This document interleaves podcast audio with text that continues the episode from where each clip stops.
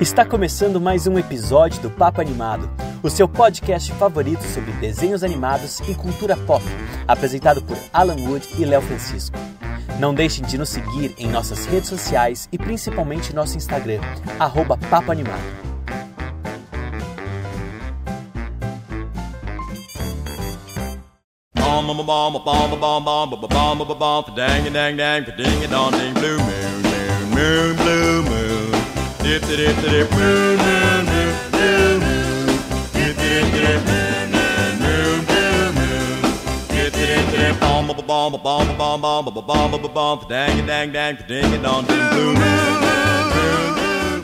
Tá começando mais um papo animado. Olá, gente, tudo bem? Eu sou Alan Wood e tô aqui com ele. Olha só, Léo Francisco. E aí, hein? Como é que você tá? Tudo não precisa bom, responder. amigo? Se for, se for mal, não precisa responder. Não, tá? até que eu tô Só animadinho. segue o baile. Eu tô animadinho. A semana a gente teve bastante notícia boa acontecendo, pelo menos no mundo cinematográfico, a gente tem bastante novidades. É, tanto que a gente vai ter hoje o quadro de notícias antes do nosso programa especial, que você já deve ter lido. A gente foi agraciado pela Netflix. A Netflix notou a gente, né, Alan? Sim, gente, fomos notados aí pela Netflix, me senti muito chique. E a gente teve acesso é, um pouquinho antes da estreia do filme A Caminho da Lua, que tá estreando hoje, dia que você está escutando. Esse podcast, dia 23 de outubro. Eu ia falar novembro, que eu tô ficando maluco, gente. Mas é para quem não sabe ou quem ainda não ouviu falar sobre esse desenho animado, é o novo filme do Glen Keane, que é um dos grandes animadores que ficou quatro décadas trabalhando na Disney. Ele é literalmente uma lenda da Disney. Foi até premiado com esse título naquele evento D23 Expo que acontece dois em dois anos na Califórnia. Mas antes da gente pegar e falar um pouco mais sobre esse filme, que eu tenho certeza que você deve estar louco para assistir, eu já tô morrendo de vontade de rever o desenho. É, vamos falar um pouco sobre as notícias, né, Alan? Sim, gente, vamos ter, vamos ter aqui né, o quadro Notícias de volta, né, nosso relatório matinal dentro do nosso episódio principal, não é mesmo? Então já vamos começar com notícia, porque sim, pra gente gravar logo, pra eu voltar pro meu casulo, galera. Vamos então, lá. solta a vinheta.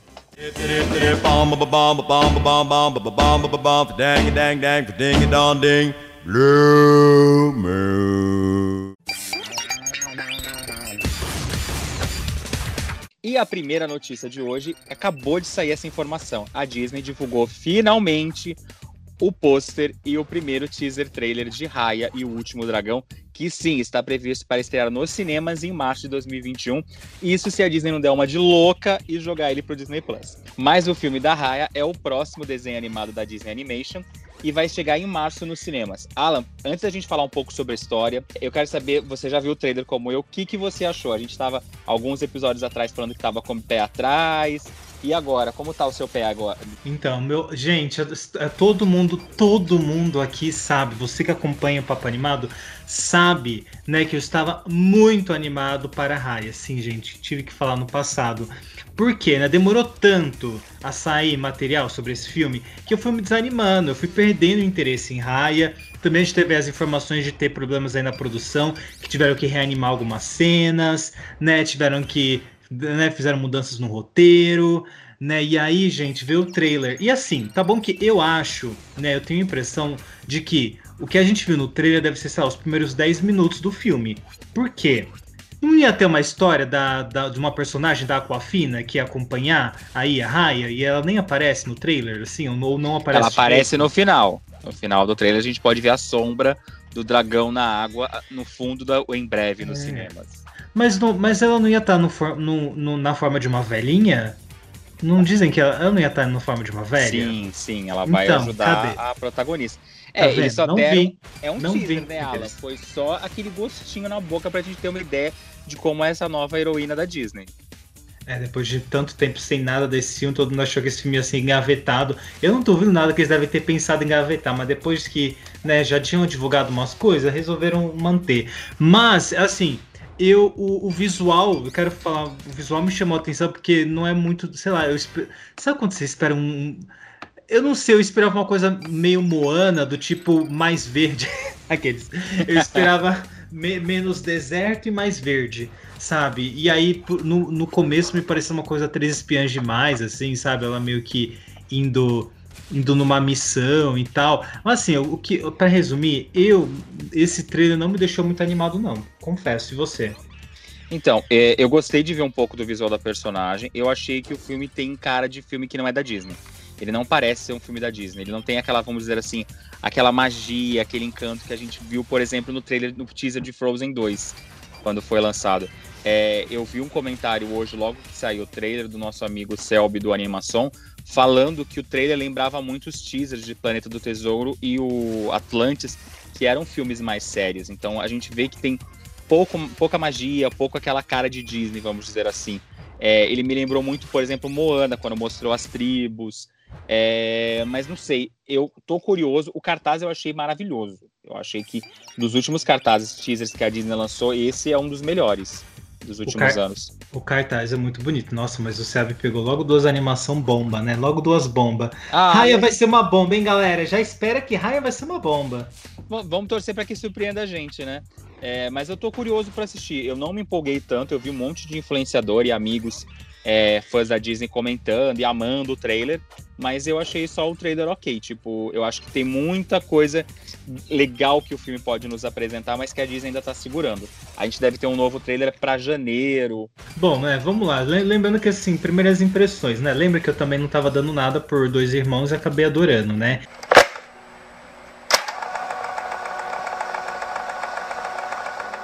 Vamos do, da sinopse, né, de Raya para você que não está muito lembrado da história. Há muito tempo, no mundo de fantasia de Kumandra, ora ora, humanos e dragões viviam juntos em harmonia.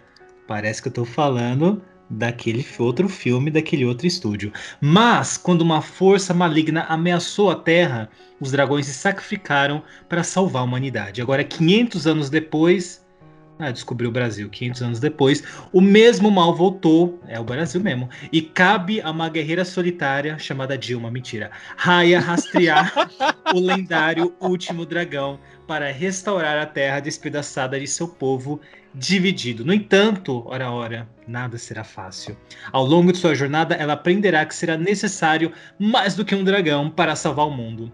Também será necessário confiança e trabalho em equipe. Ah, que pena, hein? Boa sorte em Raya, porque toda vez que eu faço trabalho em equipe eu me fodo. Esse então é o novo filme da Disney, né, Animation Studios, que vai estrear aí em março.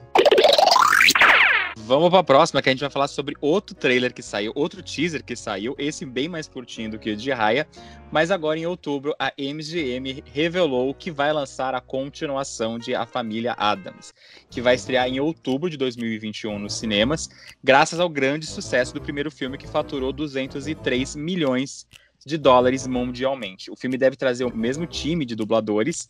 E eu quero saber de você, Alan, o que, que você achou do teaser? Eu senti que a Vandinha não ficou muito animada.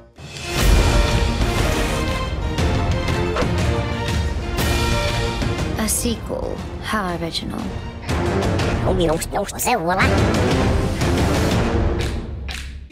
Gente, é um teaser mesmo, não vai ter cenas, né, do, do, do, do, do filme exatamente. É mais um. Galera, ah, vai ter o 2, vai rolar, hein? É isso, é o, o, teaser é isso, né? Eu gostei porque, primeiro, é, eu, eu já tô. Primeiro que eu fiquei surpreso que ia ter uma continuação, né? Que as pessoas gostaram de A Familiados. Eu sabe que eu adoro Familiados, mas sabia que as pessoas tinham gostado desse filme. Mas parece que talvez, assim, quem sabe, o tio Chico vai ter aí um um destaque maior, né? Porque ele tem um destaque maior nesse teaser, talvez ele tenha um destaque maior no filme, né? Não sei. Mas é, a, a gente tem aí o humor ácido, né? Da Vandinha, que eu adorei ela falando hora a hora. Uma, uma, uma continuação, que original. Eu gostei e eu espero muito que esse filme tenha. Olha, eu já colocando expectativa. Ah, pra no final me, me arrepender. eu, eu espero muito que esse filme ele traga mais dessa coisa ácida da família Adams, sabe? Que eu gosto tanto. Eu quero que ele seja mais sombrio do que o primeiro. O primeiro eu achei alegre demais pro meu gosto. Que queria uma coisa mais, talvez um pouquinho mais adulto. Ah, eu queria muito. Porque eu adoro Família Adams. Eu tô bem animado pela continuação. Eu acho que o primeiro filme começou muito bem e acho que ele se perde um pouco quando eles chegam na, na cidade com as pessoas, entre aspas, normais. É... Ou seja, os primeiros 10 minutos do filme, né? Porque nos primeiros é 10 minutos ele já chega a cidade. Mas se você quiser saber mais do que a gente achou sobre o filme da família Adams e também saber um pouco da história da série de televisão e dos filmes, a gente tem um episódio muito legal que a gente gravou no ano passado aqui no Papo Animado falando sobre a família Adams. Então, se você ainda não escutou, acabando esse programa, vai lá escutar que é muito legal, né, Alan? Exatamente. Bom, vamos de mais notícia, né? Porque ah, as notícias não param, hein, galera? Vamos lá. Bom, depois da, de, da gente saber aí que né, Soul vai pro Disney Plus, né? A gente comentou aqui, acho que semana passada, que Soul ia para Disney Plus e que parece que também vai vir para o Brasil, né? Isso mesmo. A Disney Brasil já confirmou, e a da América Latina, que no dia 25 de dezembro a gente vai ter Soul no Disney Plus. Então, pode já tirar o, o, o dinheiro que você gastar no ingresso do cinema, você paga a mensalidade do, do, mês de dezembro do Disney Plus e pode assistir. Ah, vale lembrar que a, a Universal, com isso, antecipou a estreia de os Croods 2 no Brasil, que estava previsto para estrear no final de janeiro, lá para o dia 20 e tralalá. E o filme agora vai estrear no Brasil no dia 6, se eu não me engano, de janeiro. Acho que era essa a data do Soul, né? No dia 7 de janeiro ele vai estrear o, o Scrooge 2 e já vai começar a ter pré-estreias pagas a partir do dia 25 de dezembro. Então, provavelmente duas semanas antes, o Scrooge vai ter pré-estreias pagas nos cinemas brasileiros e o filme estreia aqui no, oficialmente no dia 6 de janeiro. Mas vamos sair do cinema, né, Alan? E vamos pro streaming, né? Né, então, depois de Soul aí anunciado pro Disney Plus, temos aí, gente, Bob Esponja, né? O filme novo do Bob Esponja, que tava meio esquecido no churrasco. Eu nem lembrava desse filme mais. Para mim, esse filme já tinha até saído, né? Mas enfim, o filme que estreia no cinema foi comprado aí pela Netflix, né? Porque não deram de graça, né? Ela teve que pagar uma grana. Né? A Netflix programou para o dia 5 de novembro, olha a hora, tá chegando, hein? O lançamento do filme Bob Esponja, O Incrível Resgate. Gente, tem certeza que esse filme não saiu, porque não é aqueles outros dois filmes, né? Tem certeza que é novo. É Tô esse mesmo. confuso com os é filmes ter... Bob Esponja. É o terceiro eu... filme da franquia e dessa vez o Gary vai sumir, né? É, longa que chegaria aos cinemas em maio teve sua estreia adiada, todo mundo sabe por quê, né? Na história, Bob Esponja e Patrick saem da fenda do biquíni e se aventuram em busca do Gary, que foi o quê? Caracolstrado. É o que tá na, na, na, notícia. Ele foi sequestrado, galera. Eles precisam sair uma missão de resgate, por isso que é o Incrível Resgate, o nome do filme, hora a hora. Eles já explicam na sinopse, né? Pela cidade perdida de Atlantis. Olha só, que é para onde o rei Poseidon levou o caracol. Ah, o rei Poseidon que ele já apareceu nos episódios do, da série do Bob Esponja, né? Adorei.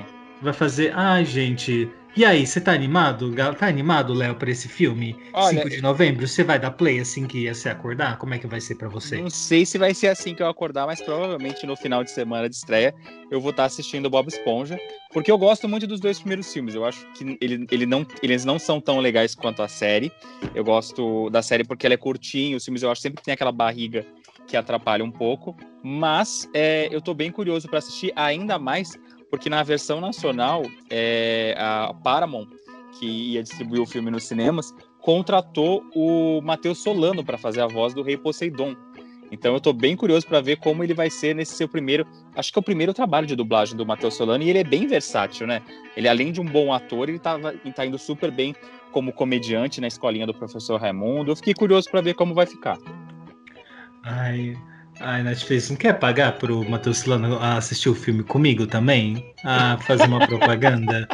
Ainda mais sabendo que ele é versátil. Então, né, vai ser isso, galera. Vai ter aí o filme do Bob Esponja, precisa assistir. A gente vai comentar sobre ele? A gente vai fazer um episódio? Se merecer, né? Se não merecer, a gente vai fingir que não viu. A gente só dá de como dica da semana. Mas tem outra novidade também chegando na Netflix. E essa eu tenho certeza que o Alan vai maratonar no dia que estrear. Ai, em dezembro é? de 2020, ainda sem data divulgada, a gente vai receber a segunda temporada da série de animação da Hilda. Ah. É, a notícia foi divulgada nas redes sociais oficiais da, dos quadrinhos, então, mas a Netflix até o momento não divulgou nenhum cartaz, nenhum trailer. Provavelmente nos próximos dias a gente deve receber novidades sobre essa segunda temporada. Ai, gente, tô muito ansioso já. Todo mundo sabe, né, que eu sou muito cadelinha da Hilda. Inclusive, eu tava bem achando que a série tinha sido esquecida no churrasco, mas que bom, né? Porque a, gente já tem a Gretsu, que o Netflix dubla aí pra nós. Dubla a Gretsu, por favor. Não que eu não vá, eu vou assistir em algum momento, né? Mesmo sendo legendado uma dupla aí pra nós, gostando da animação dublada, poxa. Enfim, mas vamos ter Hilda, então já tô feliz. Ai, que bom. Espero Pelo que venha menos... antes do meu aniversário. Espero que venha. Dia no... Netflix, dia 9 de dezembro é meu aniversário, hein? Pode, pode liberar nesse dia que eu vou ficar feliz. Ó, pode ser que entre dia. A Netflix costuma liberar séries de animação sempre nas sextas. Ou vai ser dia 4 ou vai ser dia 11, Alan. Pode ser que seja um pouco antes do seu aniversário para você passar o aniversário maratonando, ou pode ser que seja um pouco depois, né? Ah, vamos ver, então. Qual que é a última notícia? A gente vai falar sobre a série mais maluca que vai estrear no serviço ah. de streaming do Hulu no dia 20, no dia 20 de novembro. Pena que é só nos Estados Unidos. Mas a Warner Bros. e a empresa do Spielberg estão produzindo 13 novos episódios dos Animaniacs que vão novamente se juntar com Pink Cérebro. É, saiu um trailer e um cartaz novo. O trailer tá Pink divertido. Cérebro? Pink Cérebro. Eles vão voltar a conquistar, querer conquistar o mundo. Eu vi, o, eu vi o teaser disso. Olha, eu, eu caguei na notícia do Léo. Eu vi o teaser. Eu vi o teaser, eu adorei o teaser. É super legal, né? Sim, é divertido. É, além desse teaser que saiu já com algumas cenas oficiais, que é o primeiro trailer, vamos dizer assim, o teaser eles fazem uma brincadeira, que é uma sátira com a cena do Jurassic Park, que aparece o, os, o Spielberg olhando assim, como se ele estivesse olhando um dinossauro, mas na verdade são os Animaniacs que estão voltando. Então, depois de anos, eles, a série original fez muito sucesso na década de 90. Quem não assistiu os Animaniacs na Globo, SBT, Warner, Cartoon, Tooncast, onde eles passaram aqui no Brasil, todo mundo conhece, todo mundo é apaixonado pelaquela musiquinha, né? Nossa, eu eu adorava Animaniacs, então eu tô muito feliz, mas eu tô muito triste que Gente, ai, pelo amor, ai, gente, alguma empresa dubla esse negócio, pelo amor de Deus. Eu quero muito assistir. Dublado, legal, divertido. Né? Pra quem não lembra, a Animaniacs tinha, uma, tinha um humor super ácido e tal. Era muito legal. Era sempre. Nossa, eu adorava, eu adorava. É, a gente ainda não sabe como que vai ser o lançamento dessa série no Brasil, já que ela vai ser lançada no Hulu, que é um serviço de streaming da Disney, lá nos Estados Unidos. E a gente não sabe se é nos outros países essa série que é da Warner vai ser lançada no HBO Max, vai ser lançada no Hulu, vai ser lançada no Disney Plus ou em algum outro canal. Vamos, vamos esperar para ver como que eles vão fazer para trazer a série aqui para o Brasil. Mas vale lembrar que a primeira temporada nem foi lançada e a segunda já foi confirmada para ser lançada no ano que vem de 2021. Ah, não, é, porque com certeza vai ser sucesso. Tem que dar certo porque eu quero muitas temporadas. Estou muito animado. Então somos dois. Então vamos agora que a gente já falou muito sobre as notícias da semana, vamos agora falar sobre o tema da semana, que é A Caminho da Lua. que é No Mundo da Lua. com o Lucas Silva Silva.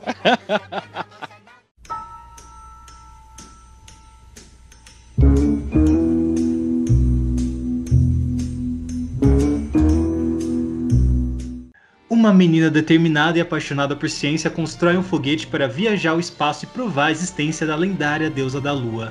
Começa então uma jornada surpreendente com a descoberta de uma terra mágica, cheia de criaturas fantásticas. Dirigido pelo mestre de animação Glenn Keane, produzido por Jenny Rin e Penny Shu, A Caminho da Lua é uma aventura musical emocionante sobre o imprevisível, a superação e a força da imaginação. A Netflix me contrata para fazer os trailers, olha só como eu sei fazer voz de trailer. Poxa, pessoas choraram, pessoas choraram.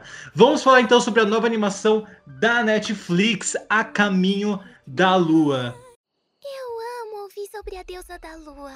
De novo? Conta, mama. Uma mulher linda e um homem charmoso estavam apaixonados. Mas ela acidentalmente bebeu uma poção mágica e flutuou para longe, deixando seu amor verdadeiro para trás. Agora ela espera por ele na lua. Vamos lá, né? Acabou de estrear, a gente assistiu. Como falamos aí no início do podcast, a gente teve o privilégio de assistir um pouco antes. Obrigado aí, Netflix, chama nós. Chama nós, cara, chama nós, não, não desiste da gente. Vamos lá, o que, que você quer começar falando, Léo? Primeiro, eu quero, eu vou, eu vou Posso começar. só começar fazendo um parênteses? Ah, Vale lembrar que recentemente o fundador é, e CEO da Netflix, o Reid Hastings, não sei se eu pronunciei certo, ele fez uma, ele deu uma entrevista pro Hollywood Reporters e ele falou: nós queremos superar a Disney nas animações para a família. É, isso vai levar um tempo. Quer dizer, eles são realmente bons nisso. Então, quer dizer, a Netflix está chamando a Disney pro pau. E assistindo esse filme, Alan, você acha que eles estão no caminho certo? Ah, olha só, eles não estão só no caminho da lua, não, estão no caminho certo. Né? A primeira coisa que eu quero comentar sobre esse filme é que eu não sabia que era um musical, né? No trailer, você tem uma musiquinha. Quer dizer, no primeiro trailer, porque eu só tinha visto um trailer, que foi o primeiro, que tinha ali uma musiquinha, mas eu achei que será essa, sabe a música que é tema do personagem só? Então eu fiquei muito surpreso quando, né, logo nos primeiros minutos do filme já tinha música e eles cantavam. E aí eu fiquei, eita! E aí me veio essa sensação de nostalgia de ver um filme musical, assim, que fazia um tempo que eu não via, né? Quer dizer, um tempo, né? Teve Frozen, Desde Frozen né? 2, né? Desde Frozen 2, mas assim, uma animação. Não, mas uma animação original, né? Sabe? Que não é uma continuação de nada, assim, sabe? Então eu fiquei muito surpreso. No segundo trailer, porque eu fui depois conferir, né? Queria ter certeza se. Falar, será que passou despercebido e eu não vi? No segundo trailer tem realmente que deixa um pouco mais evidente que é realmente um filme musical.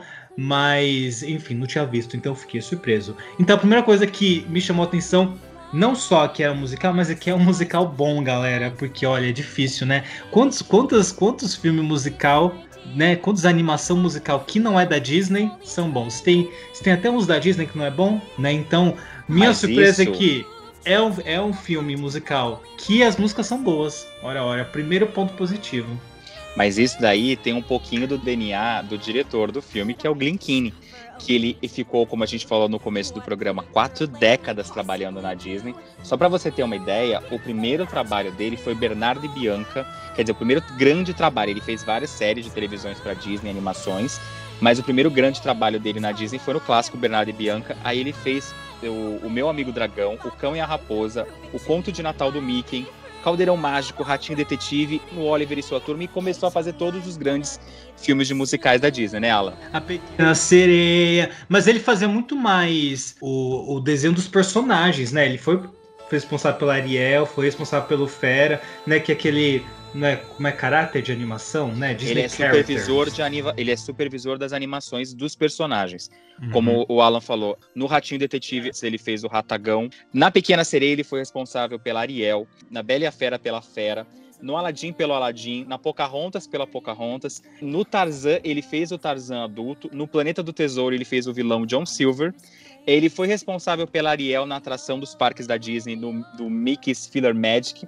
E o último trabalho que ele, o, o último clássico que ele fez da Disney filme, ele foi responsável pela Rapunzel, é, do filme Enrolados. Então ele estava trabalhando, se você perceber, na frente de quase todos os protagonistas, tanto masculino quanto feminino, dos principais clássicos da Disney da década de 90. Seu último trabalho na Disney foi o curta Aviãozinho de Papel, que foi lançado em 2012, e de lá para cá ele começou a investir na sua carreira, vamos dizer assim, solo, onde ele trabalhou e fez vários curtas de animação e ganhou o Oscar em 2018 pelo curta é, Dear Basketball. Que- E logo depois recebeu esse convite da Netflix para dirigir o seu primeiro filme, que é esse, O Caminho da Lua. Então, assim, né, a gente comentou, né, sobre, sobre as músicas e tal, e eles. E eu acho que assim, né, o sucesso de um filme, né, obviamente que o Glen Keane, ele tem uma grande influência, né, sobre, eu acho que porque o filme deu tão certo para mim, o filme deu muito certo, mas eu acho que é sobre a equipe que você monta, né? Então, assim, por exemplo, ele chamou aí para fazer e, e- realmente foi o Glen que montou esse time, hein, galera? Ah, vamos, vamos, vamos enaltecer aqui. Né, ele chamou aí o, o Christopher Kurtz e a Marjorie Duffy, que, é- que fizeram aí, que são compositores de alguns musicais da Broadway, e também né, a compositora Ellen Park, que também participou aí de um musical super, super assim, aclamado né, no Off-Broadway chamado K-Pop. Ou seja, ele já estava ali é, chamando um time, né, pessoas que, que trabalham em grandes produções, né, em coisas incríveis, para poder fazer. Inclusive, a gente tá vendo aqui a, a, foto do Christopher Curtis.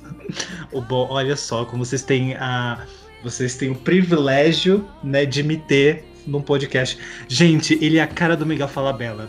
Novinho. ele é o Miguel Falabella novinho, gente. Depois entra no site. Nossa, gente, eu, eu daria uns pega nele. É muito bonitinho. achei que ele ia ser um velho, mas não. É um, olha, o hein, galera?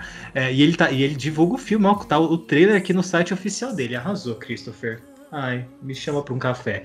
Então, temos aí, né, um, então, uma equipe super legal com as músicas. Então, a primeira coisa, né, primeiro ponto positivo são as músicas. Mas, né, nesse filme aqui, vamos, vamos lá, vamos mais, vamos mais, hein? Tô cheio de informação, hein, galera? É, mas me diz, Léo, o que mais te chamou a atenção no filme? O que, que você quer comentar mais sobre o filme? Tem, ah, tem bastante coisa para falar, hein? Sim, vamos começar pelo começo, né? Vamos dizer assim. Ups. Eu gosto muito do, do, da introdução inicial do filme que a gente vê a Fei Fei pequenininha com os pais. É, me lembrou muito o, o filmes da, os filmes da Pixar, que a gente tem aquele desenrolar rápido da trama, que a gente vê ela de criancinha se tornando adolescente, com seus, vamos dizer, pré-adolescente. Provavelmente o pessoal que está escutando a gente já vai saber que vai ter spoilers, pelo menos do início do filme. É, a mãe dela falece no começo da trama e o pai dela encontra uma, uma, nova, uma nova companheira. Ela vai querer provar que existe esse amor imortal e que o pai dela não deveria casar de novo, que ele deveria esperar para poder reencontrar a mãe dela, né? É aquele pensamento do amor único e eterno. Então eu gosto muito desse começo do filme, porque a, as cores do filme são, me lembraram muito os desenhos da Disney e da Pixar recentes. Tipo, o visual dos personagens, quando eu tava assistindo, no, nos próprios trailers, antes, quando a gente tava vendo a campanha de divulgação, me lembrou muito os personagens do Abominável da DreamWorks, que tinham um, um visual também muito bonito. Eu acho muito legal essa ideia de trazer a lenda da deusa da lua. É, é, muito bonitinho como eles mostram que não existe só a ciência, né? Eles brincam muito com a ideia de conto de fadas, de trazer um pouco de uma cultura que às vezes a gente aqui do, do Ocidente a gente não conhece tanto. Então, o começo do filme eu achei fabuloso. Tipo, para mim, o filme me ganhou do, a, do começo até o momento que ela vai pra Lua. Que ele é muito clássico, ele lembra muito. Ele me, me levou pra década de 90, quando eu era criança e tava curtindo um filme novo da Disney que tava chegando em VHS. Não sei se você teve também essa experiência.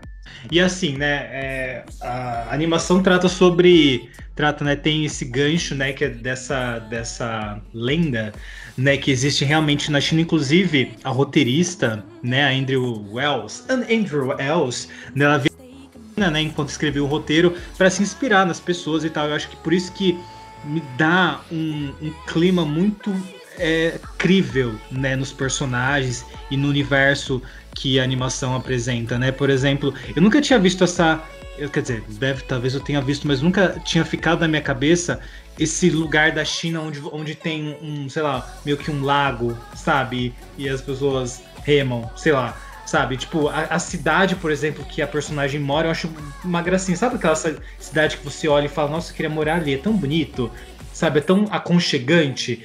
E eu acho que muito é isso, né? Quando você tá ali nos lugares, vivendo e convivendo com as pessoas, você consegue dar esse ar muito mais incrível para as coisas, né? E a fotografia do filme, num geral, fo... principalmente nessa uhum. parte que a gente está na cidade, é, é, muito bonito, é muito rico em detalhes. É não só a foto, a, a, os cenários com, com coisas refer, com referências à cultura oriental, como também os personagens. A gente vê que em nenhum momento existe personagem coadjuvante bobinho que está lá só para cumprir a função, mas todos os personagens acabam tendo uma importância pro desenrolar da trama.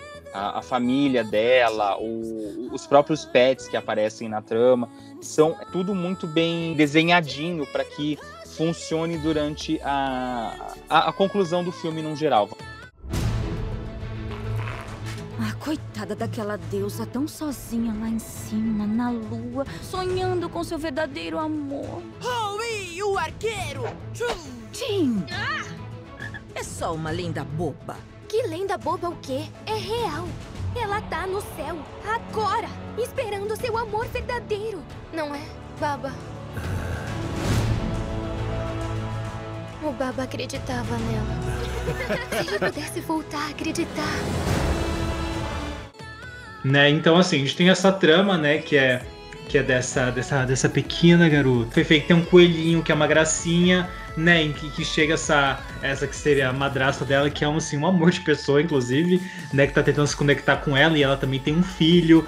né, que ela acha insuportável, porque o menino realmente é um pouco suportável no começo, até eu quero dar uns petelecos nele, mas ele só quer, né, é só a forma dele de tentar interagir com, com essa que vai ser a nova irmã dele, e ela não tá muito querendo, né, não tá muito nessa vibe, ela não tá nessa vibe, tadinha, né, e aí ele tem esse encontro também da família, né, porque tem essa contemplação à lua, né, que realmente é uma cultura de alguns lugares da China, né, do 15, olha só, gente, o 15 dia. É, conta. A pessoa tem que fazer conta para achar esse dia.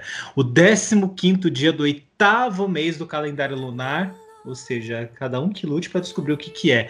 Né? Que é quando a luz está mais cheia e, me, e brilhante, marca um momento de celebração e reunião de famílias e amigos em torno de uma refeição. Olha, olha, que no caso deles era uma grande janta que é. Inclusive, eles vendem, tem essa coisa do. A família tem um, um, negócio, né? Que eles vendem bolinhos da lua, né? Que é uma coisa que eu fiquei com super vontade de comer, inclusive. Parece ser tão gostoso. Manda aqui para casa. A Netflix, comida você sente. É, é difícil você, em alguns filmes, você sentir vontade de comer, principalmente em desenho animado, você sentir vontade de comer a, a comida. Ratatouille, na, em 2008, se eu não me engano, ele já trouxe um pouco disso, mas não era aquela comida que você ficava, era apetitosa aos olhos. Eu lembro que recentemente eu tinha visto alguma animação, não lembro qual, que eu, eu comentei isso. Falei, meu, me deu vontade de comer o que eles estavam comendo na animação. E o bolinho, é, você sente, é até é, na, naquela cena inicial que eles estão assando os bolinhos, ela, a mãe e o pai, é, sai a fumaça e você vê os vizinhos chegando perto para poder comprar é, praticamente você quase sente o cheiro do, dos bolinhos, né? Uhum. E tem essa, eles têm essa essa relação, né, com a comida, né, durante o filme, né, principalmente ela, é, a Fei Fei com a mãe, né, porque ela, ela, é uma receita da mãe dela, por exemplo, né, inclusive quando chega essa essa nova companheira do pai dela, né, ela também tem a forma dela de, de fazer esses bolinhos que a é tradição, diferente, né? né? as tradições são diferentes, ela fica até receosa em, em abraçar essa outra tradição, porque ela tá ainda muito apegada com a mãe, né? Que a mãe dela acaba falecendo. Inclusive, a forma que é abordado a morte dela foi super sutil, né? São em poucas cenas eles resolveram isso para não transformar em algo super caótico, né? Então, assim, foi uma cena aqui, e aí, tipo, duas cenas depois a gente já tinha, já tinha é, descoberto aí que a mãe tinha morrido, né? Eles não fizeram uma grande cena, né? Foi, foi tudo muito sutil, né? A morte da mãe dela. Mas funciona muito bem com essa sutileza. É, me lembrou muito a sutileza do Up, Altas Aventuras, naquela cena inicial que a gente vê uhum. o, o, se apaixonar, a, a, o crescer das crianças, se apaixonar, casar e o falecimento da, da personagem principal, da, da, esposa do Cal. Nesse acontece a mesma coisa, e a gente vê um pouco da tradição. Eu estava vendo hoje uma matéria que saiu na Folha de São Paulo, onde o, o repórter entrevistou o, o diretor, e ele fala que o filme não é uma visão ocidental da China como costumam fazer, mas que é uma, uma, que é uma trama contada a partir de Xangai já que é, ele, ele montou uma equipe e também trabalhou com o estúdio chinês Peer Studios, onde não foi só a visão ocidental que é, falou um pouco da cultura oriental. Teve pessoas que viveram, teve muita gente chinesa que participou da, da produção. Se eu não me engano, até o próprio time de dubladores, né, Alan? Também Sim. foi formado só por, dubla, por, por pessoas chinesas. Sim, né? É, é, todo o time de dubladores, né? Todas vozes principais, assim, na verdade eu acho que todo, realmente todo mundo que tem alguma voz relevante no filme são, são pessoas, é, eu ia falar ocidentais, olha que louca, são pessoas asiáticas, né, inclusive a Sandra Oh de Grey's Anatomy, quer dizer, né, que era de Grey's Anatomy, né, e até agora, hoje de Killing Eve, Sandra Oh participa aí do time de dubladores, a, o John Chu também, a Cat Eng, né, que são pessoas aí que já estão em Hollywood há um tempo, então assim, é muito legal, né, ver que, que os estúdios de animação começaram a olhar essa questão da representatividade, porque é muito importante, né, que a gente tenha a gente tenha que os dubladores eles possam que os personagens sejam dublados por pessoas né, nesse caso no filme nesse filme no caso né são pessoas asiáticas mas né quando a gente está falando sobre por exemplo uma animação com personagens negros como é importante que, que pessoas negras possam fazer a dublagem enfim né. Hollywood tá, tá, tá aos poucos tá indo né mas já, já é um a gente já fica feliz com esse tipo de notícia e tal. E realmente, né, a gente tem essa, essa visão super como eu falei, eu acho que é o que torna o filme original, né? Quando você tá lá e você convive com as pessoas, você tá naqueles espaços, né? Você consegue transmitir mais fidelidade e fica realmente um negócio muito mais bem feitinho, né? Bom, eu queria começar que a gente fosse para quando ela vai para a Lua, né? Porque ela constrói aí um, uma espaçonave, né? Porque ela quer provar para os familiares dela que essa lenda né, da deusa da lua é real, então ela constrói aí uma máquina. Eu gostei muito que ela não, não constrói e dá certo logo de início, ela tem várias tentativas, né? E ela vai e viaja, né? O, como a gente já espera, o irmão dela, o meio-irmão, né? Acaba o novo meio-irmão, né? O novo meio-irmão vai contra a vontade dela, né? Vai lá contra a vontade. E eles acabam entrando nesse mundo que. Ah, não vou falar nada. O que, que você achou? Depois eu dou as minhas.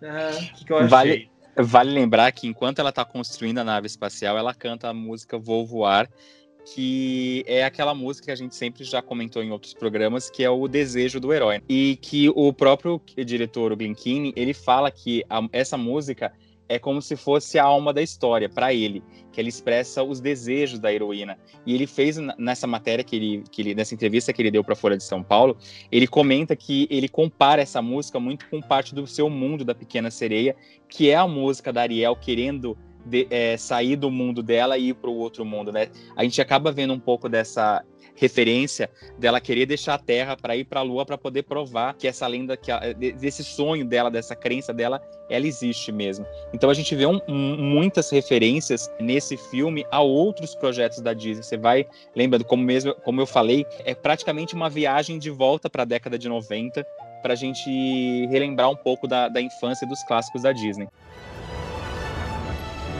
Minha aventura começou.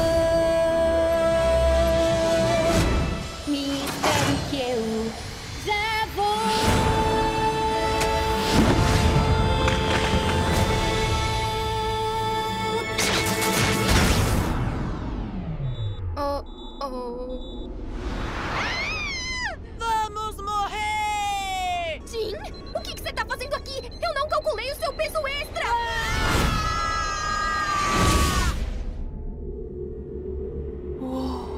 O que está acontecendo?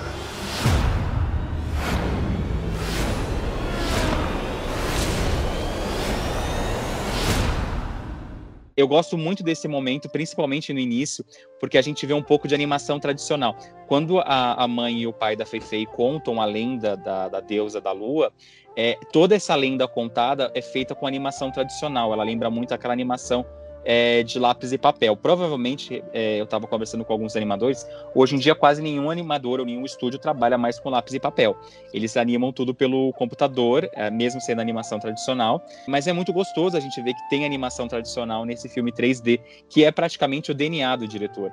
E na cena que ela está cantando a música Vou Voar, é, fica atento ao fundo na, no quadro negro, no quadro dela, onde tem as fotos e os projetos dela. Você vai vendo muitas cenas de animação tradicional brincando, os personagens, as fotos, é, interagindo enquanto ela está lá estudando e tentando montar o foguete.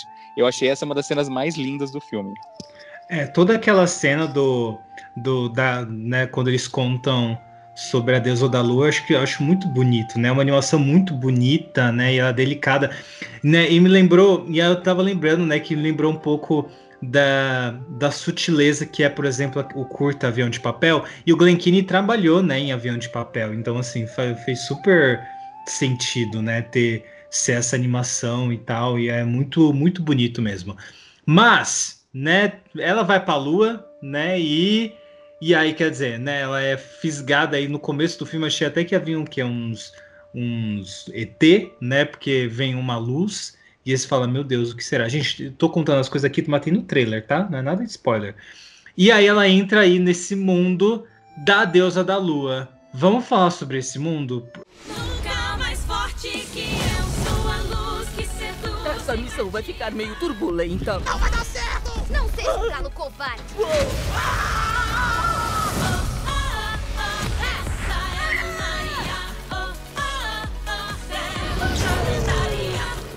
Ah! tempo. Eu, eu confesso que a, foi o momento em que o filme começou a me perder, assim. Porque você tem uma fotografia muito bonita e tal, todo o universo ali que eles criaram em volta da Fei Fei, e aí quando ela vai pra lua fica uma. É uma bagunça de cor, e é uma coisa que destoa tanto. Que assim, eu vi, né, que assim, eles usaram como inspiração, né, para esse para esse universo aí do, do mundo imaginário de Lunária, né, que seria aí a, a Lua, né, que o Glenn Keane queria trazer muito a referência do, da capa do The Dark Side of the Moon do Pink Floyd, sabe? Aquela capa que é um triângulo, né, que vai entrar um negócio branco e sai colorido, que muita gente que teve até uma polêmica uns anos atrás, as pessoas achando que era propaganda gay, mas na verdade era a capa do Pink Floyd, sabe? É uma banda de rock, galera, né, de anos atrás, pelo amor de Deus, né, cultura enfim, que é um disco super importante, que ele queria muito trazer essa estética e tal. Inclusive, ele também se inspirou em RuPaul's Drag Race para criar o visual do filme, olha só. Olha só, até as drag, hein? Nem as drag escapa aqui, né? Tem, tá, tem aí. E eu achei uma bagunça de cor, cara. Eu não consegui me conectar ali, sabe? Tá bom que tem. Aqui aparece a deusa da lua, não vou dar spoiler. Ah, se bem que ela já aparece no segundo trailer, mas enfim, né? Ela aparece como se fosse uma grande cantora pop isso eu adorei, inclusive a música é viciante que ela canta, eu adorei.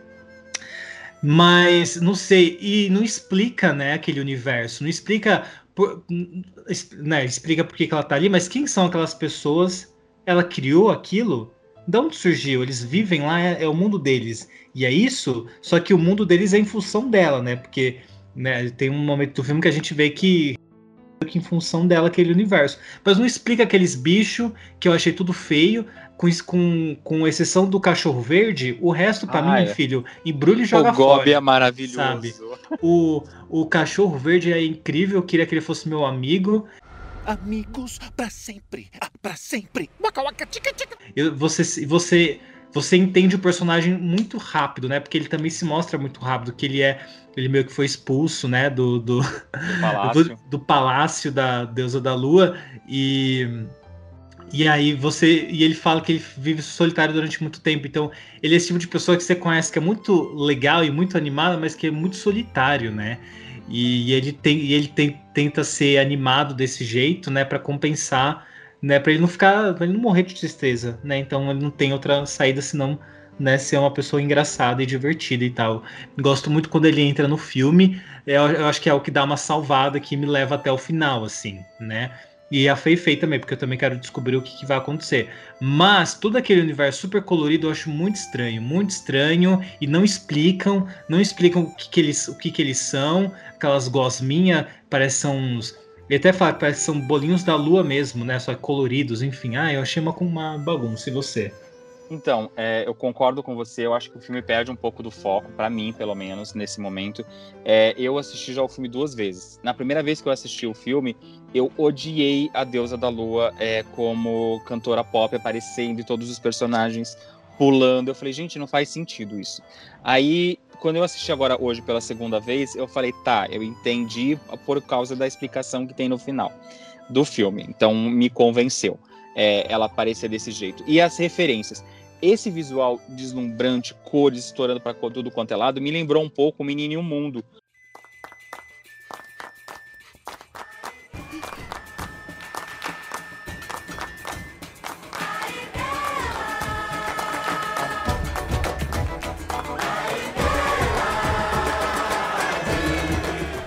do Ale Abreu aqui brasileiro, onde em alguns momentos do filme dele estourava cores de tudo quanto era jeito e misturava técnicas de animação. Então você não sabia se era giz de cera, você não sabia se era aquarela, você não sabia se era animação por computador, tinha um, era um visual assim meio psicodélico demais. Então, na hora me veio essa lembrança, eu gostei, mas eu acho que acaba de da ideia original do filme. É, quando eu vi essa cena no trailer, eu já falei, opa, no segundo trailer, eu falei, peraí que eu não não sei se vai funcionar para mim.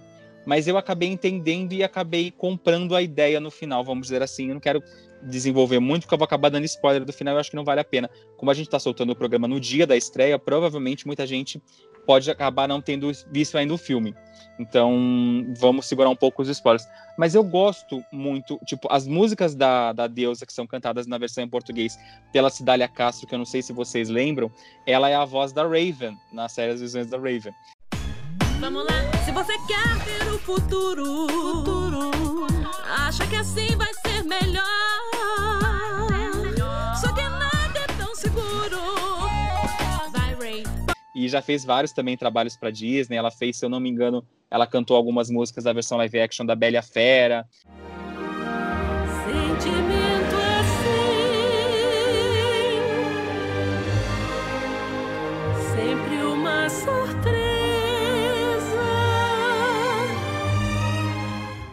A gente tem a voz falada da, da deusa, que é a mesma dubladora, se eu não me engano, da, da Rapunzel, é, aqui no Brasil.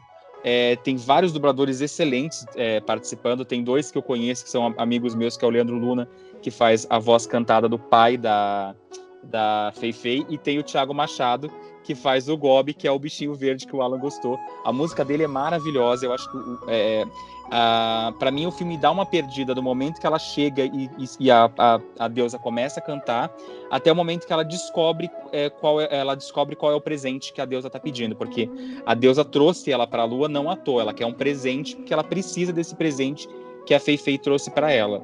E a Fei Fei tem que descobrir qual é o presente, né? Isso. E então, assim, você até acaba né, in- indo na aventura porque te dá curiosidade e tal. Eu gostei da música, a música, a música do, do Cachorro Verde, eu acho. Quase chorei com aquela música, achei muito fofinha. A música da, da deusa também eu achei, mara- achei ótima, achei super viciante. Inclusive, né, eles chamaram aí o, o coreógrafo Kyle Hanagami, né, que já fez coreografias pro Blackpink, por exemplo, e, e pro Justin Bieber, né? Então, assim, gente, o que eu gostei é que assim, eles. eles pegaram uma equipe muito legal para produzir assim. É muito legal quando você vê as curiosidades, porque você entende cada decisão que foi tomada, né? Nada tá ali tipo por acaso, né? Por exemplo, quem desenhou né, o, o figurino né, da, da, da Shangui, né, que é a deusa da lua, é, é, é uma estilista que, por, que já, já fez o, o- um, um look de gala, né, pro Met Gala da Rihanna, por exemplo, sabe? Então, assim, é, que também é asiático, ou seja, né, novamente eles se, eles se preocuparam em trazer pessoas asiáticas para não só para dublagem como também para produção, né, para os detalhes, porque isso também faz diferença, né? Você, por isso que é cheio de referências, né, todos aqueles trajes. E é isso, né? Você dá essa oportunidade. Inclusive, ela falou que era louca para trabalhar com animação, sabe? Então, tipo, eles acharam que ia ser super difícil convencer, né? A Guo, Guopei, o nome dela, né? Da estilista. E acharam que ia ser super difícil é, convencer ela, né? Porque ah, ela já fez né, vestido para Rihanna, né? Para vários cantores super famosos e tal. Será que ela vai, vai aceitar fazer uma animação? E ela ficou super feliz, porque ela sempre sonhou em trabalhar com animação. Então, foi super legal, né? Então, olha só que grande oportunidade, né? Eu vou confessar que para mim existe um estranhamento muito grande nessa cena de musical da, da deusa pelo fato que eu não estou acostumado a, a essa esse novo ritmo do K-pop, que eu sei que é uma febre no mundo inteiro, a galera jovem ama, é apaixonada, mas para mim que tô acostumado a ver filmes da Disney da década de 90 e como o filme tava me levando muito para esse para esse lado, é, foi meio que um choque você ver a, a personagem descendo sem explicação nenhuma, é, toda cantorazinha pop dançando, fazendo coreografia, jogando pra galera, cantar com ela. Então, meio que parece tipo, peraí, mudou o filme e a Netflix não me avisou que mudou o filme. Mas é, eu acho legal porque você acaba atraindo um, um- um público novo e diferente e apresentando pra gente, que, ou pelo menos pra mim, já tô numa idade que não consumo esse tipo de produto, para ver como é, como funciona. Eu sei que existe o- a- a- esse, esse, esse fenômeno da cultura que é o K-pop, mas eu nunca tinha parado para escutar é, uma música inteira, vamos dizer assim. E no filme ele, ele acaba depois encaixando legal. A música é boa, é contagiosa. Tem a versão nos créditos finais do filme da mesma música que também tá muito legal. Então eu acho que funciona super bem. E ainda falando sobre a trilha sonora, é, é legal você ver que o, o pessoal da equipe se inspirou em artistas é, atuais e artistas antigos. A gente tem inspirações da trilha sonora com as músicas da Beyoncé, da Lady Gaga, Elton John, Katy Perry, Queen, John Williams. A gente vê que tem muita coisa do passado e do presente que não é só aquela coisa de, é, ah, vamos fazer um desenho animado que a gente vai usar só referências da nossa época ou só da época da garotada. Então, eu acho que isso é muito legal porque faz com tanto que, que o pai e a mãe se encantem com o desenho animado, como com o filho e a, e a criança que hoje em dia curte K-pop e que vai poder mostrar pro pai, falar, olha, pai, isso é a música que eu gosto. E, e a gente vê que acaba podendo funcionar de apresentar um pouco de cada geração um para o outro.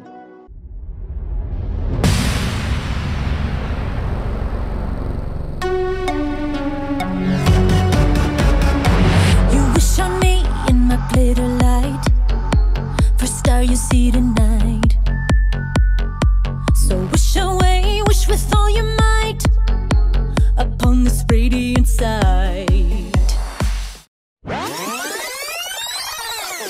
Bom, eu queria avançar um pouco no filme, né? Porque a gente tem, é, a gente não comentou, né? Mas por exemplo, a mensagem pra mim final do filme é que pra mim fala muito sobre como lidar com o luto, né? As formas que a gente tem de lidar com luto e com a perda.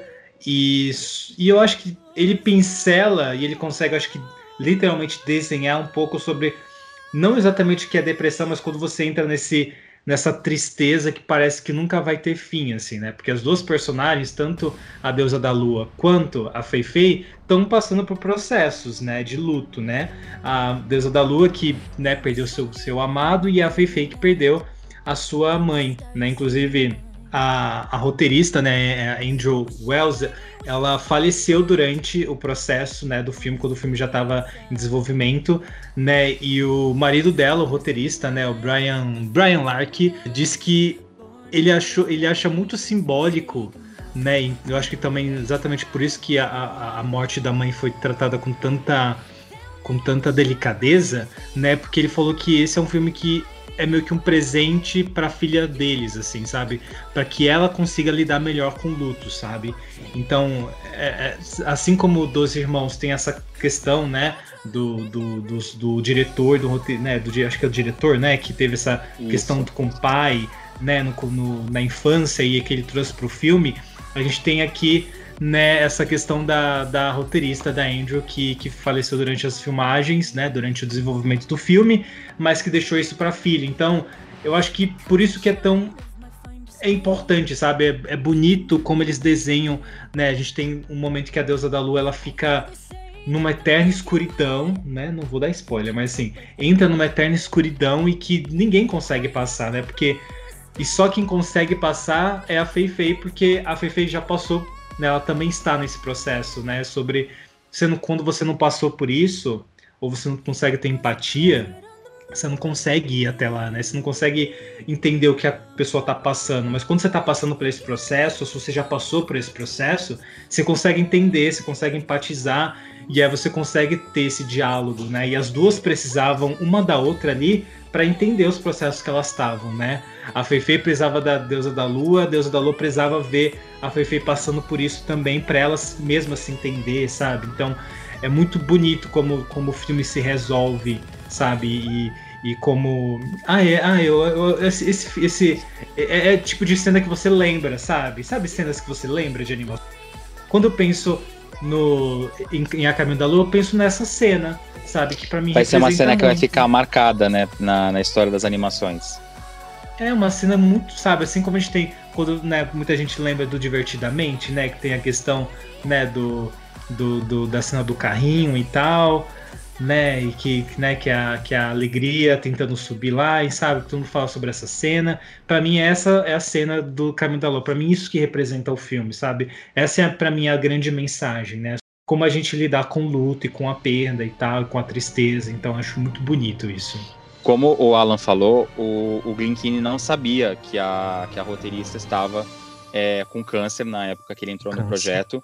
E a própria Netflix não sabia na época que topou fazer o projeto. E para ela, para a roteirista, esse, essa animação foi como se fosse uma carta de despedida tanto para a filha, como o Alan falou, como para o marido. Porque o filme também mostra o lado do pai tentando reconstruir a vida dele. É óbvio, a gente foca muito mais na, na criança, que tá com a cabeça flor da pele, perdeu a mãe, o pai tá, tá se relacionando com outra pessoa, mas a gente também sente um pouco do luto do pai e no final dele não esquecer da- das referências da mãe. Eu acho muito bonita, Não é um spoiler gigantesco, gente, mas é um micro spoiler. Eu acho muito linda a cena que ele olha para a filha no final e fala que o sorriso dela é igual ao sorriso da mãe, que ela tem o mesmo sorriso. Então, eu acho que são coisas que eu acho muito legal isso de a gente e só coisas é, é, são informações que a gente só tem às vezes lendo um pouco mais sobre a produção. Por exemplo, a gente não sabia que o diretor do, do Dois Irmãos tinha vivido uma coisa muito parecida na vida dele pessoal e eu fiquei muito surpreso quando eu estava pesquisando, a gente estava pesquisando um pouco para poder falar sobre o desenho, de saber dessa história da roteirista que é muito linda também. E você vê, né? São, são coisas que fazem fazem diferença no, no resultado final, né? Porque quando você quando um projeto é muito pessoal, você consegue dar, dar mais veracidade, né? Ele, ele consegue ser mais fiel à realidade, ele consegue ser mais delicado, ele consegue ser mais bem resolvido, né? Mais bem desenvolvido e tal. Não que eu acho que as pessoas têm que morrer no meio das produções, tá, gente? Não tô aqui defendendo isso, não. Né? Mas, né, sobre como os processos são importantes para a criação de um produto audiovisual, de um livro, enfim. Né? E como é legal você sim, você vê que tem coisas que a pessoa tirou da própria vivência dela, né? Uhum. Referências. É muito gostoso a gente também conhecer um pouco por trás da história da, do pessoal que está produzindo os desenhos animados. Porque a gente vê que não é simplesmente só mais uma animação. Ela tem um significado, ela tem uma mensagem por trás de tudo isso. Sim, sim. Bom, é isso. Temos, temos mas quer falar mais alguma coisa? O que eu queria comentar é que a gente tem brasileiros na produção, né? O Abel Vargas, que, né, que é artista de iluminação e composição, e os animadores Bruno de Araújo Magalhães e Renato dos Santos. Ou seja, tem brasileiro tá em todo que é lugar, né, gente? Então temos sim brasileiros nessa animação da Netflix. É, também queria dizer que nessa entrevista que o Blinkini deu para a Folha de São Paulo, ele revelou que já está com um novo projeto em desenvolvimento para a Netflix e que está sendo uma delícia trabalhar no estúdio. Então, de acordo com ele, abre aspas, eu acho que vai ser um, um, ótimo estúdio de animação.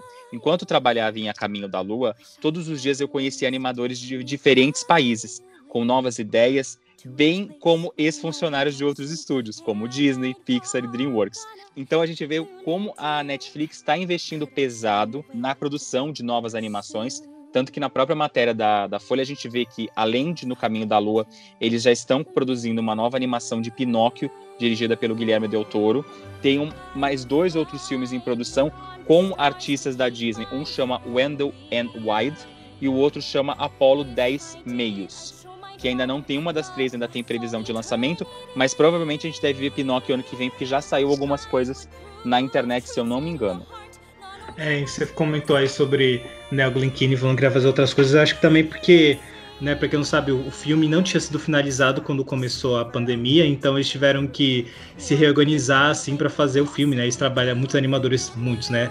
Todo, todo mundo teve que trabalhar de casa, tipo, mais de 90% né, da produção teve que trabalhar de casa, então isso fez com que eles se unissem muito mais, né, mais de 200 artistas, olha só, é muita gente, hein, galera, que estava espalhada por Xangai, Vancouver, Nova York, Los Angeles, né, porque realmente, né, não fica todo mundo concentrado num lugar só, porque, né, tem os equipamentos que estão em lugares diferentes, enfim, que eles falam que foi uma loucura trabalhar, mas que eu acho que é isso, sabe? Eu acho que bons projetos vêm de boas equipes. Olha só, Aqui, Coach Allen, galera, me contratem. É, Num né, geral, boas Alan. equipes. Vamos lá. Num geral, Alan, o que, que você achou de A Caminho da Lua? Você gostou do filme? É, vamos fazer os nossos comentários finais. Olha, eu vou, eu vou fazer uma comparação com os Wallaby, tá? Assim como os Wallaby que me surpreenderam muito bem, eu acho que também a Caminho da Lua me surpreendeu. Acontece que assim, eu, eu me pego às vezes pensando talvez em ver os Wallaby, não sei se eu vou querer ver a Caminho da Lua de novo. Eu acho que sim, sabe? Num dia, num domingo, assim, meio chuvoso. Ah, deixa eu apresentar para você uma animação, sabe? Eu acho que para alguém eu, eu, eu assistiria. Eu, eu, é um filme que eu com certeza indico. Acho que todo mundo tem que assistir. Acho que é muito legal. Acho que vale a pena. Acho que é um grande acerto da Netflix. Acho que tá no caminho certo. E você? A Netflix está apostando forte tanto na compra de animações, né, como na, na produção de animados. O ano passado a gente foi presenteado com Klaus, aquele filme de Natal que foi indicado ao Oscar, Globo de Ouro, surpreendeu todo mundo. Era um dos favoritos da maioria da maioria da torcida, né? Que curte animação. Para mim, até agora, esse ano, sem contar jogando Frozen ano que, como filme do ano passado, já que ele não concorreria a prêmios esse ano, eu acho que a Caminho da Lua é uma das grandes surpresas que a gente teve. Primeiro, pelo trabalho incrível que o Blinkini tem, todo o currículo que ele traz, tem por trás dele. Eu gosto muito do começo do filme, o filme me encantou muito no começo. E eu gosto muito do final é, do filme. Eu acho que o meio ele acaba sendo meio que uma, um pouco de enrolação, tem algumas coisas que funcionam, outras coisas que não. Eu adorei a surpresa de ser um filme musical, porque até então eu não, eu não sabia. A gente, como o Alan mesmo falou, tinha música aparecendo, mas eu, eu não imaginei que seria um musicalzão, assim. Eu pensei que podia ser uma música dos créditos sendo jogada, ou uma música só no meio do filme. Mas foi muito legal ao assistir o filme eu ser levado de volta para a década de 90, quando eu era criança e estava assistindo os filmes da Disney. Então, me trouxe um sentimento muito gostoso ao assistir. Ele tem problemas, sim, mas eu acho que são, não são problemas que atrapalham o desenrolar da história e nem a experiência de assistir. Eu acho que ele vai encantar é, tanto os adultos quanto as crianças que vão assistir. E eu com certeza vou ver mais vezes, porque eu vou querer mostrar para minha mãe, eu vou querer mostrar para minha irmã. Então, e era um filme que eu acho que funcionaria bem nos cinemas. Eu quando estava assistindo hoje pela segunda vez, eu fiquei parando para me perguntar, eu falei, será que as cenas da lua, as cenas iniciais, elas como será que elas ficariam no cinema? Vendo naquela telona, eu acho que eu ia ficar cego no começo das cenas da lua, provavelmente sim, com aquela explosão de cores. Mas eu acho que é um filme que funciona bem. Eu acho que, no geral, eu daria 8,5 pro filme de 10. É, foi uma grata surpresa. Vamos para as dicas, então?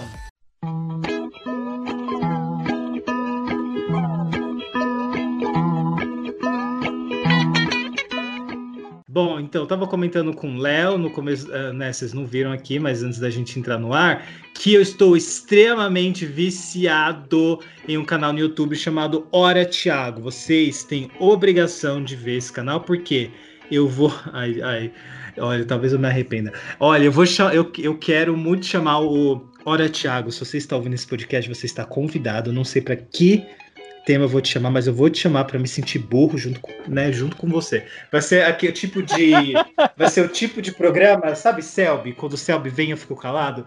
Então, eu vou eu vou chamar o Hora Thiago só para ele ficar aqui falando e eu rindo, rindo e me achando burro. Hora Thiago é um canal no YouTube, gente, que você que fala sobre cultura pop, mas principalmente sobre filmes, sobre séries, rola até umas coisas de novela, e ele mistura humor, que é uma coisa que eu tenho, com inteligência, que é uma coisa que eu não tenho. Então, assim, é maravilhoso você rir e você aprende ao mesmo tempo. Não é só que não é assim, gente, ah, aprende que é, ele é super professoral. Não é assim. Você tem isso aí, de repente ele, ele, ele tá falando sobre um negócio, sei lá, super teu, ah, não sei o que, de história, de, de repente ele solta um Maite Proença. Você ri, né? Aí você então é isso que é legal, né? E eles têm, inclusive, né? A gente falou sobre familiadas nesse episódio. Ele tem um vídeo, foi o último vídeo que ele postou. Não sei se até esse episódio ao ar já vai ter postado outro. Mas falando sobre a família Adams e sobre assim várias questões que envolvem a família Adams e coisas culturais e por que que esse filme novo é legal e o que que esse filme novo trouxe de bom. Ah, eu queria ter conhecido o Hora Thiago na hora de antes de gravar o episódio sobre Adams, porque ele também é super fã e ele fala super bem. Enfim, vão se inscrever lá no canal Era Thiago, maratone os vídeos, né? Tipo, é quase uma série. Eu vejo como se fosse uma série, entendeu? Já vi todos os vídeos, já maratonei, então, por favor, Era Thiago, lance mais vídeos para eu poder assistir, tá bom? Essa é minha dica. E você, Léo? Esse final de semana eu, assisti, eu, assisti, alguns desenhos da DreamWorks, mas eu não vou falar deles agora. É, no sábado eu estava sentindo meio angustiado e eu resolvi ver um filme diferente. Eu não queria ver nenhum filme de desenho, nem nada muito romântico. Eu falei, estou num momento emotivo, vou chorar com qualquer merda. Então, eu decidi assistir O Homem Invisível, da Universal, que foi lançado no começo do ano, um pouquinho antes da pandemia, quando ainda existia cinema. É, é um filme de suspense, de terror. Para quem me conhece sabe que eu não sou muito fã de terror, mas ele conta a história de uma mulher que vive um relacionamento abusivo e ela foge da casa do marido. Depois de duas semanas que ela fugiu da casa do marido, ela descobre que o marido foi dado de como morto. Só que ela começa a se sentir observada e começa a achar que o marido está presente no, na casa onde ela está vivendo de um amigo dela. Então ela começa a ver esse homem invisível em todo, quer dizer, ela não consegue ver, mas ela vê pegadas, ela sente que ele está pegando nela. E aí as pessoas não sabem se ela está ficando louca por conta da, da neurose ou se realmente o cara não morreu e, está infernizando a vida dela, ou se ele morreu, está infernizando a vida dela. O filme é muito legal, ele me, deixou, ele me desligou da minha realidade durante quase duas, durante duas horas. O filme tem duas horas, é, o filme tem duas horas.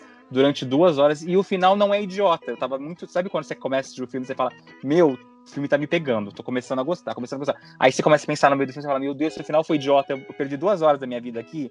O final do filme é muito legal. Eu gostei, não sou muito público de filme de terror, mas eu estou acompanhando. As críticas estão bem variadas, tipo, o pessoal tá muito do bom pro ótimo no filme. Nossa, gente, é maravilhoso esse filme, eu adorei. É incrível. Não é terror, é suspense. É, é tá, terror. aqui, tá sendo vendido como terror suspense aqui na, na, na divulgação do filme.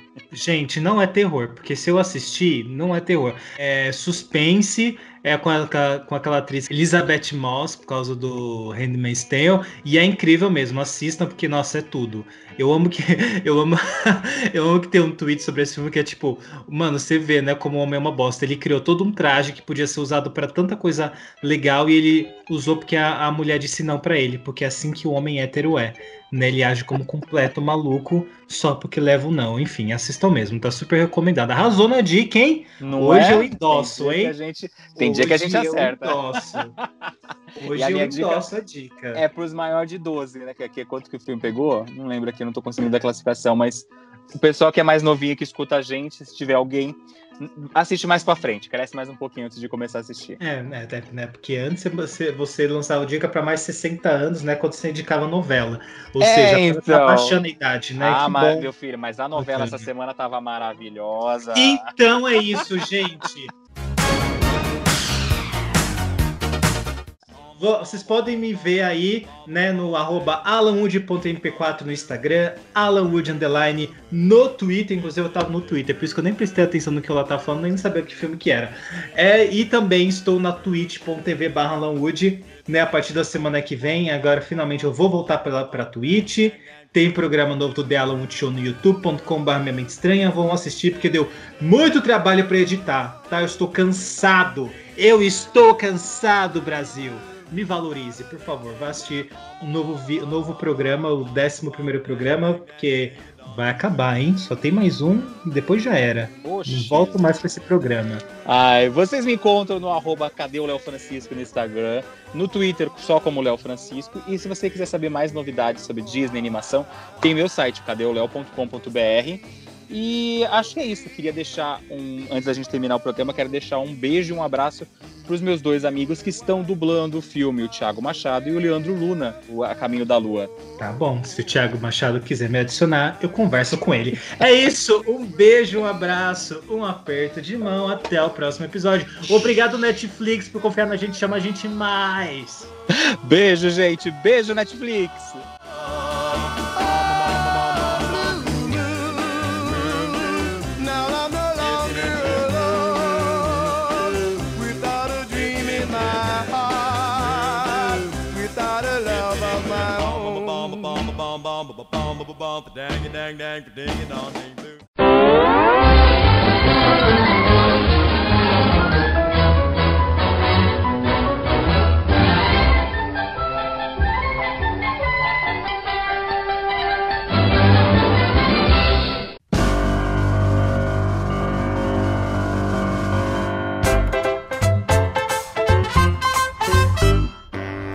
Você ouviu o Papo Animado, o podcast mais animado do Brasil, com seus amigos Léo Francisco e Alan Wood.